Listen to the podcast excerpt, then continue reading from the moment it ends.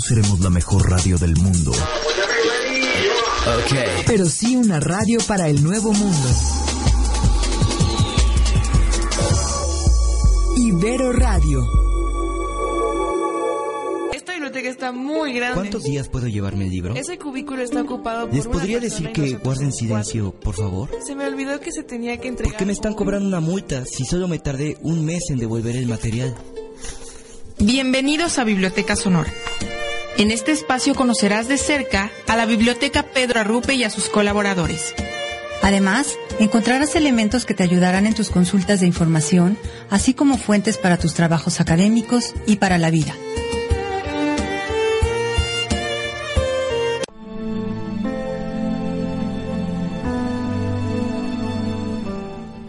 Buenos días, bienvenidas y bienvenidos a Biblioteca Sonora, el programa donde encontrarás las claves, los tips, sobre todo de estrategias de búsqueda de información y conocerás de cerca también a la Biblioteca Pedro Arrupe y a sus colaboradores. Es un gusto estar nuevamente en este sexto programa, nuevamente aquí en Biblioteca Sonora. Mi nombre es Marijo Soto, enlace académico de Humanidades y justamente eh, tenemos la alegría, la felicidad de que el día de hoy cumple 10 años Ibero Radio, Ibero Puebla, aquí justamente en esta universidad tan grandiosa. Y bueno, me da muchísimo gusto el poder estar en este programa, realmente que nos ayuda sobre todo a estar en comunidad, a poder comunicarnos con los otros. Y además me da mucha alegría el poder presentar a mis compañeros co-conductores, la maestra Rosalba Moreno. ¿Qué tal? Buenos días, maestra. Buenos días, Majo. Buenos días, comunidad. Soy Rosalba Moreno, enlace académico del Departamento de Arte, Diseño y Arquitectura. ¿Y qué tal? Muy buenos días, maestro Ramón Ortega. Él también es una parte importante de los enlaces. ¿Cómo estás? Buenos días, Ramón. Hola, buenos días. Buenos días, Rosalba Majo. Buenos días, comunidad. Y bueno, también tengo el gusto de que el día de hoy tenemos como invitado a nuestro coordinador de los enlaces, el maestro Juan Ernesto Martínez. ¿Qué tal? ¿Cómo estás? Buenos días. Hola, Majo. Buenos días. Y bueno, pues como cada miércoles nosotros estamos transmitiendo a través de Ibero Radio y justamente el día de hoy también tenemos este programa sexto que ustedes lo pueden escuchar posterior, a lo mejor si no están en este momento en vivo escuchándonos, a través de mixcloud.com diagonal biblioteca sonora y también pueden descargar nuestros podcasts a través de ivox.com diagonal biblioteca sonora. Entonces ahí estamos para que nos puedan sintonizar y no se pierdan ningún episodio, ningún capítulo de Biblioteca Sonora. Y bueno, pues nos vamos a ir con nuestra primera sección ya para empezar de lleno este programa y es esta sección sobre todo de novedades desde la VIP. Así que vámonos con la sección.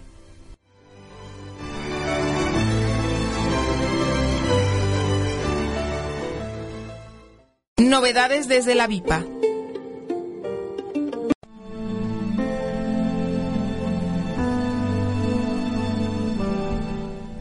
Comunidad Ibero.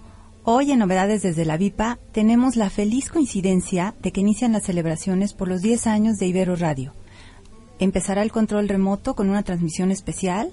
Vicky Morales, que es la coordinadora y corazón de Ibero Radio, va a ser la que dirija unas palabras y, y empiece con el corte del pastel. A las 10.30 están invitados todos los miembros de la, de la comunidad universitaria, es decir, los alumnos, los alumnos externos, esto en el pasillo de la lonja Javier Cacho.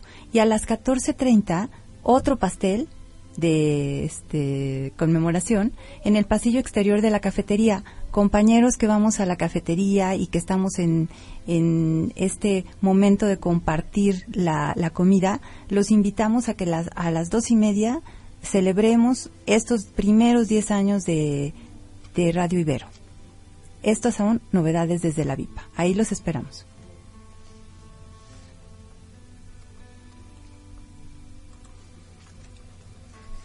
Vámonos ahora con nuestra siguiente sección, justamente para entrar de lleno ahora sí a todo nuestro tema que traemos el día de hoy. Así que vámonos con información tecnológica.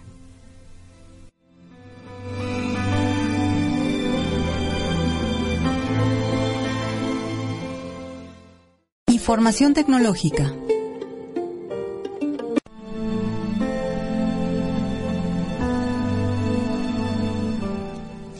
Justamente, compañeros, enlaces, a veces me he dado cuenta que algunos estudiantes, algunos alumnos, a veces me van a preguntar justamente qué es la investigación documental, que tienen que hacer algunos trabajos también para, en cierta manera, exponerlos, hacer monografías, ensayos, pero no tienen toda la información concreta. Y muchas veces ellos mismos me dicen, bueno, es que creo que es necesario que se ahonde, se profundice en la investigación documental para después desembocar en las estrategias de búsqueda, de cómo poder encontrar esa información certera, esa información veraz, que realmente no sean estos portales a lo mejor de internet del rincón del vago o miabuelita.com, ¿no? Sino que realmente tengan una información concreta que vengan de estos metabuscadores. Entonces, creo que es importante, no sé, Rosalba, si nos puedes platicar, hacer una profundización sobre qué es la investigación documental. Claro que sí, Majo. La investigación documental es la parte esencial de un proceso de investigación. Es una estrategia, una serie de puntos donde se puede observar, reflexionar sobre diferentes realidades. Estas realidades pueden ser teóricas o no y se usan diferentes tipos de documentos. La investigación documental emplea documentos oficiales y personas como fuente de información.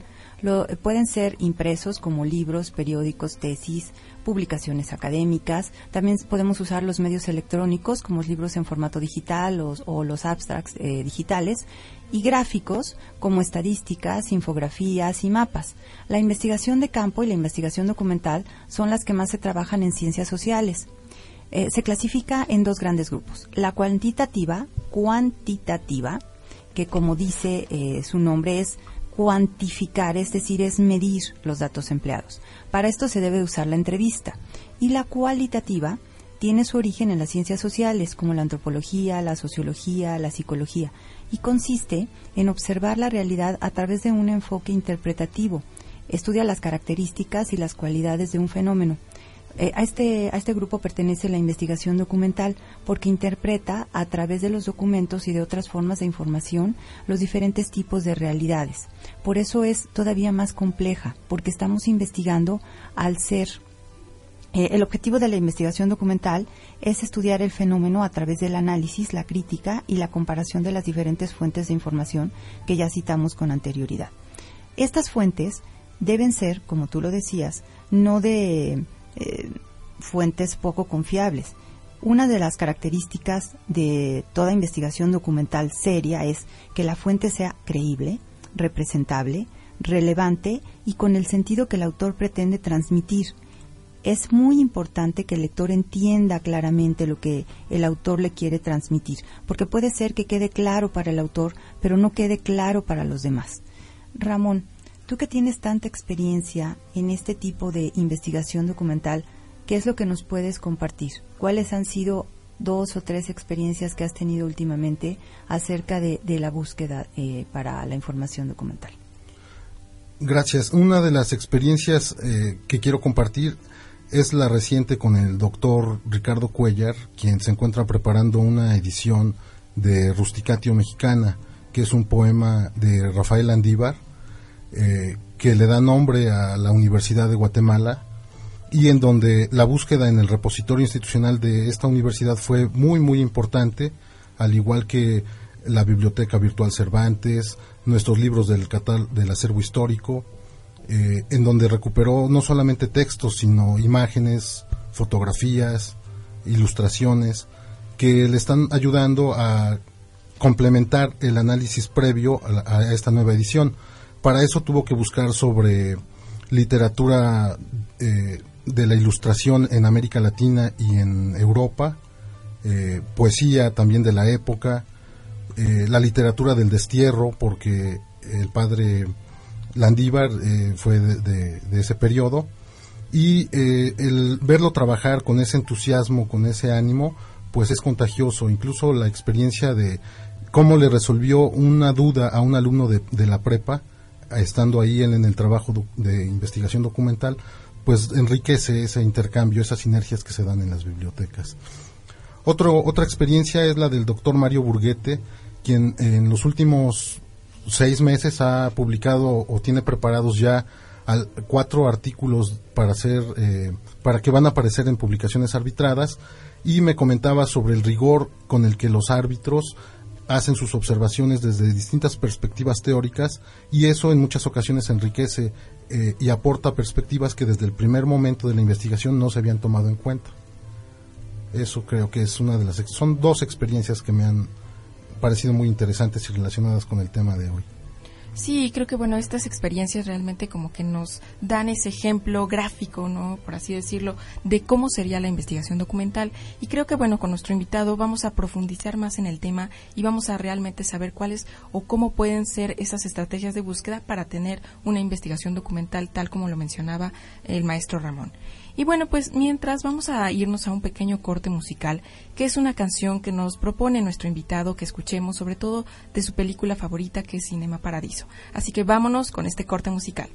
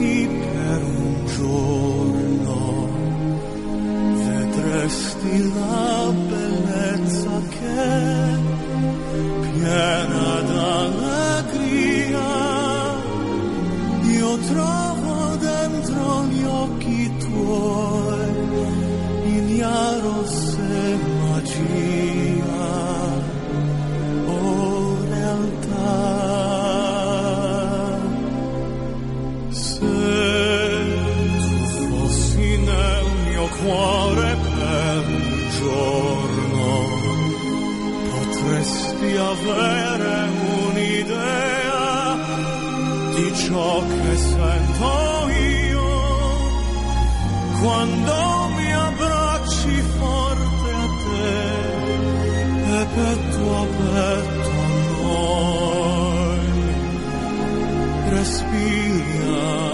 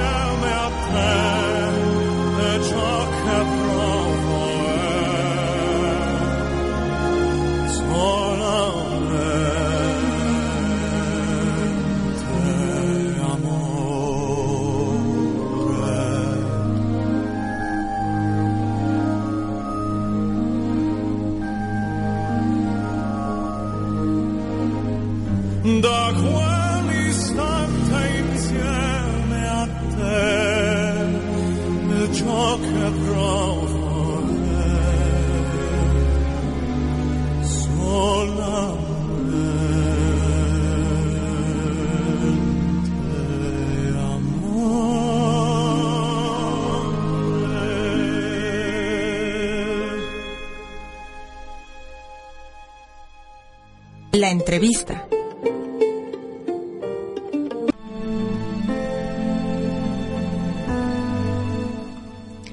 Saludos a todos nuestros compañeros de la VIPA, es decir, la Biblioteca Interactiva Pedro Arrupe, a Mónica, a Angelitos, a Abraham, a Lirio, a Mine, a Humberto, a Cata, a Aldo, a Lucero, a Jazz, a Naomi, a Javier Sánchez, a Doña Jenny, a Rafa, a Alma Villar, que nos está escuchando, a Mario, a Víctor, a Cris Herrera, a Doña a doña Jenny y a doña Angie, ya dije, y al maestro Noé y a toda la comunidad que está unida hoy en este día en que se empieza la celebración de los 10 años de Ibero Radio. Vámonos a la biografía del corazón.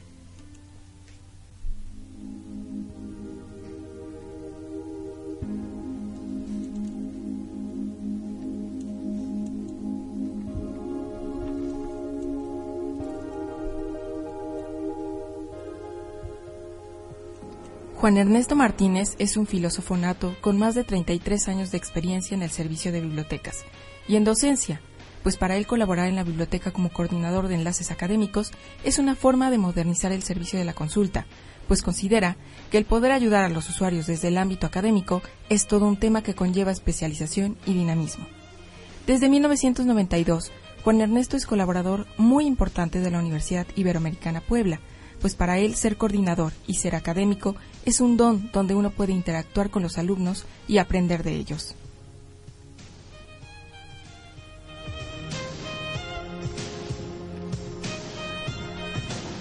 Alegre, amante del tequila y del mezcal, de su infancia recuerda jugar fútbol en las calles de los días soleados. Recuerda reírse con sus amigos, correr por los campos de Tampico y también la pérdida de su padre a los nueve años. De su adolescencia recuerda estudiar en el Instituto Cultural de Tampico y la influencia que tuvo en su vida el padre Ornelas.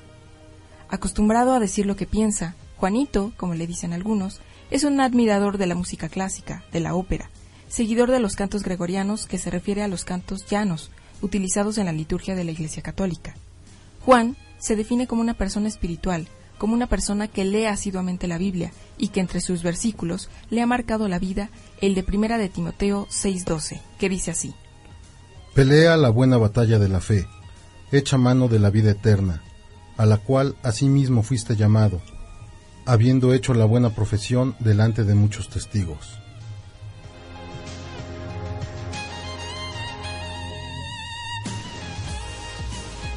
Inteligente, tecnológico, comprensivo, divertido, buen amigo. Hijo menor de diez hermanos, Juan considera que es muy allegado a su hermano penúltimo llamado Martín, de quien se siente muy cercano. Y es que entre los seres que más ama está su esposa Alma y sus nietos. Además, valora como uno de sus mayores personales logros el poder sacar adelante en la vida a sus nietos. Poseedor de cuatro tatuajes, si pudiera tener superpoderes, Juan tendría el de ser invisible para pasar desapercibido, y leer la mente para poder entender verdaderamente qué es lo que quiere decir el otro. Dueño de dos gatos, de una perrita que cuida fervientemente, Juan dedica su tiempo libre a cuidar a su jardín, a leer novelas históricas como Pilares de la Tierra y En el nombre de la Rosa, cuyo fragmento dice así.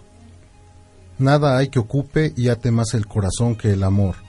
Por eso, cuando no dispone de armas para gobernarse, el alma se hunde, por el amor, en la más honda de las ruinas.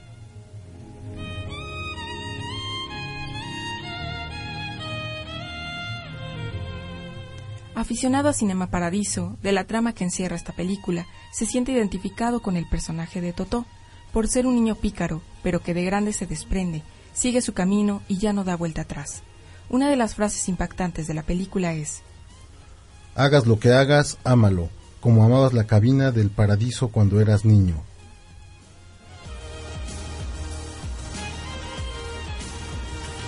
Adaptable, inquieto, sincero, Juan Ernesto considera que la vida es cambiante, que hay que hacer lo que sea para pensar, y sobre todo porque hacer lo que se piensa y lo que se dice es congruente.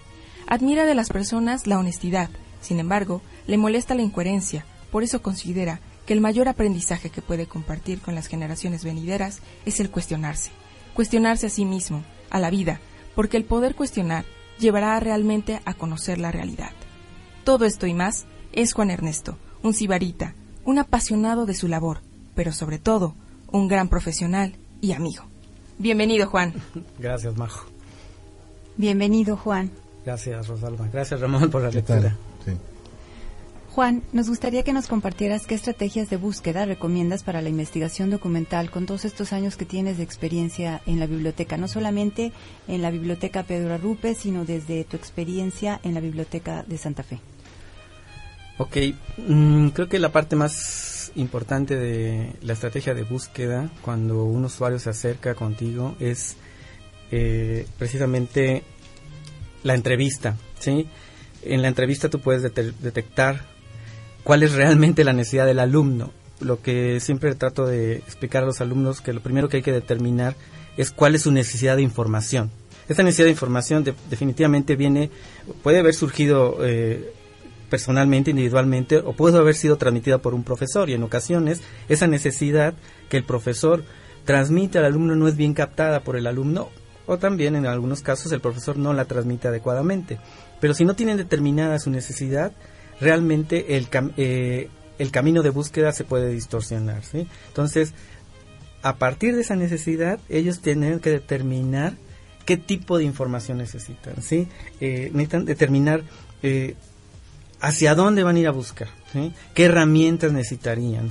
Eh, qué necesitan, eh, para qué lo necesitan. Si finalmente cualquier información que están eh, ellos buscando la, quieren para desarrollar algún producto de investigación. Entonces, bueno, a veces los alumnos no saben si van a hacer un resumen, una síntesis, un reporte, un informe, entonces, y probablemente ni tienen claridad de cuáles son las características de, de uno de estos, ¿no? Entonces, hay que, hay que ver eh, qué información necesitan para cada uno de estos formatos que tienen que obtener como producto. Ahora, ya que determinas la- el tipo de información que requieres, y, bueno, ¿a dónde vas a buscarlo?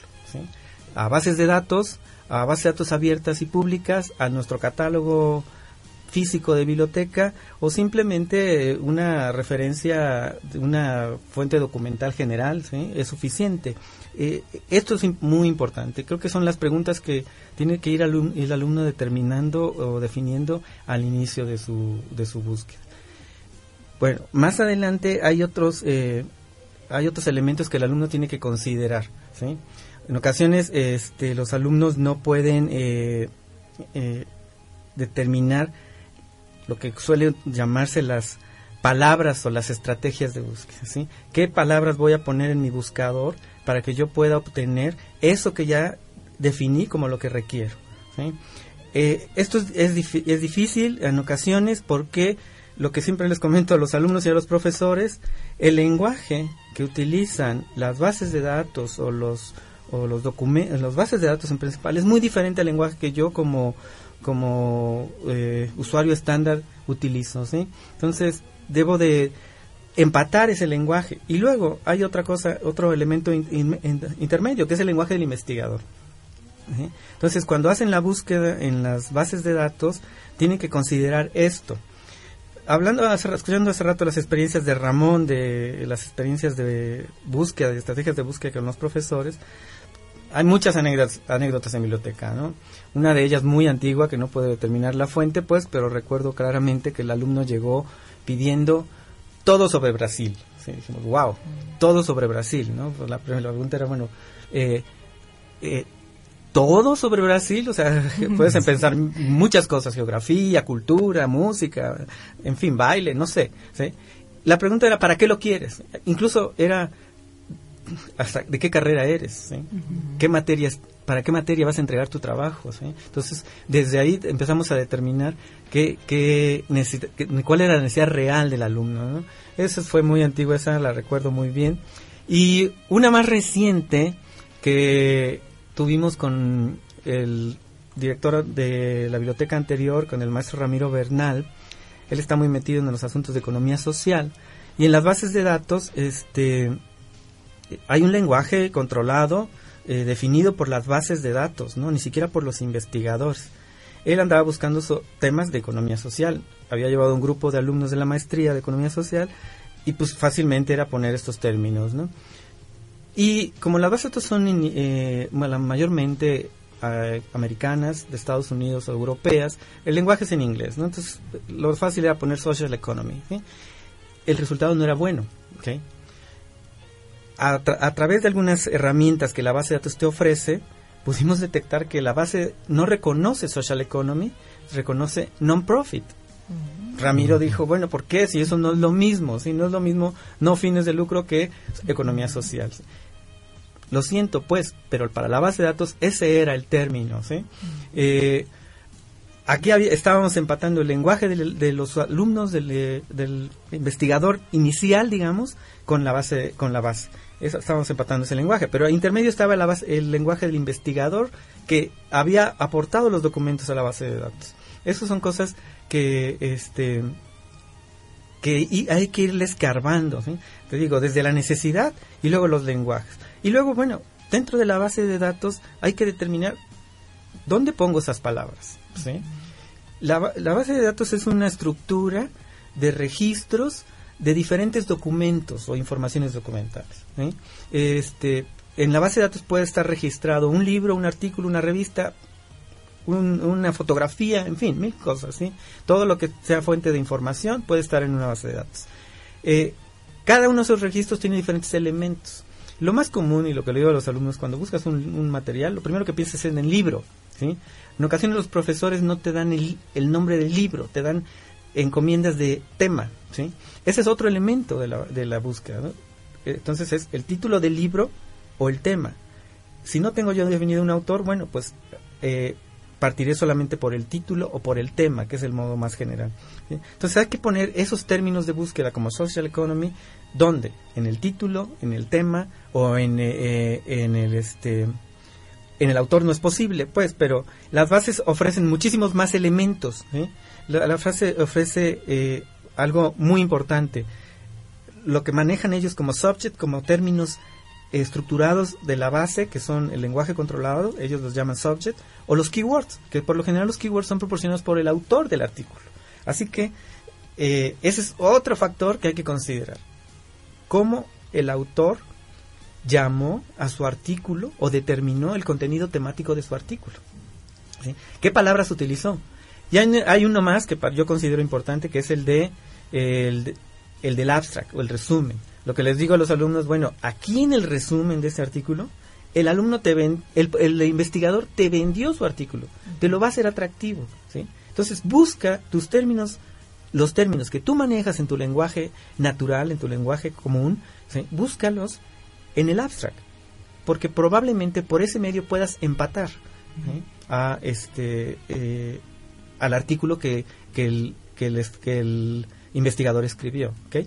El, el abstract, por lo general, ustedes saben, en una revista arbitrada, es proporcionado por el autor necesariamente porque son los requerimientos de las revistas arbitradas, las revistas eh, este, evaluadas, pues, o arbitradas. Entonces, son muchos elementos, te digo, necesidad, lenguaje, eh, características de la base o eh, estructura de la base de datos. Bueno, más o menos en términos generales, esas son un poco las estrategias que uno tiene que seguir, ¿sí? Para, y estas experiencias que les digo son curiosas, como decía Ramón, ¿sí? Claro. Sí, búsqueda. es. Sí, bueno, en este caso, por ejemplo, Ramón, tú tenías también una pregunta, ¿no? Que ibas a comentar.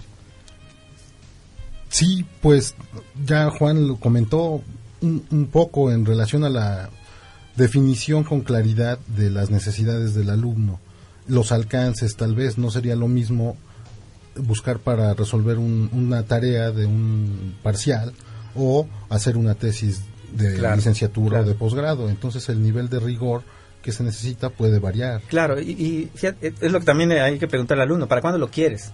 Ujú. Muchos- evidentemente muchos alumnos, ciertamente muchos alumnos lo hacen para al, cu- al cuarto para la hora, así ya están así a punto de sí. entregar, ¿no?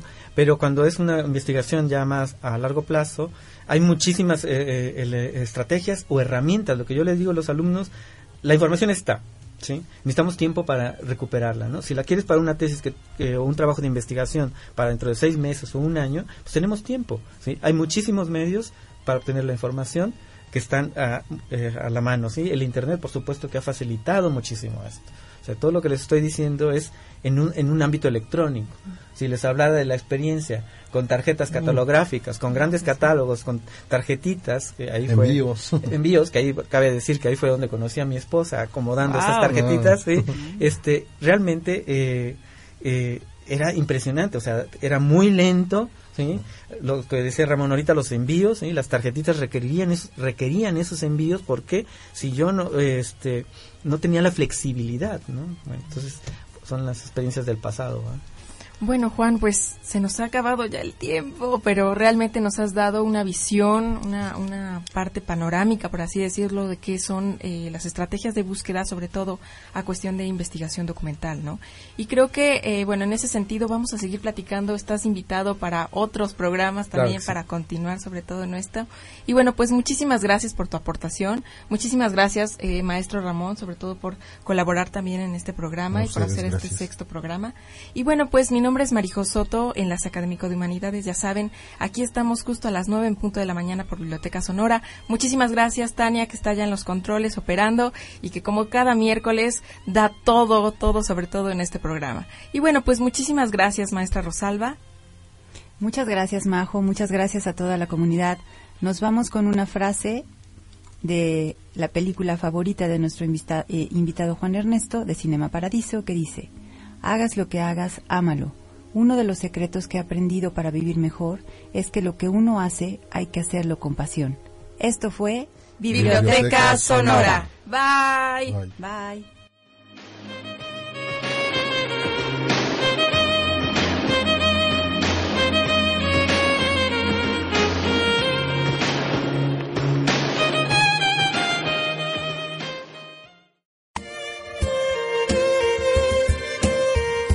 Por escucharnos. Los esperamos la siguiente semana a las 9 de la mañana.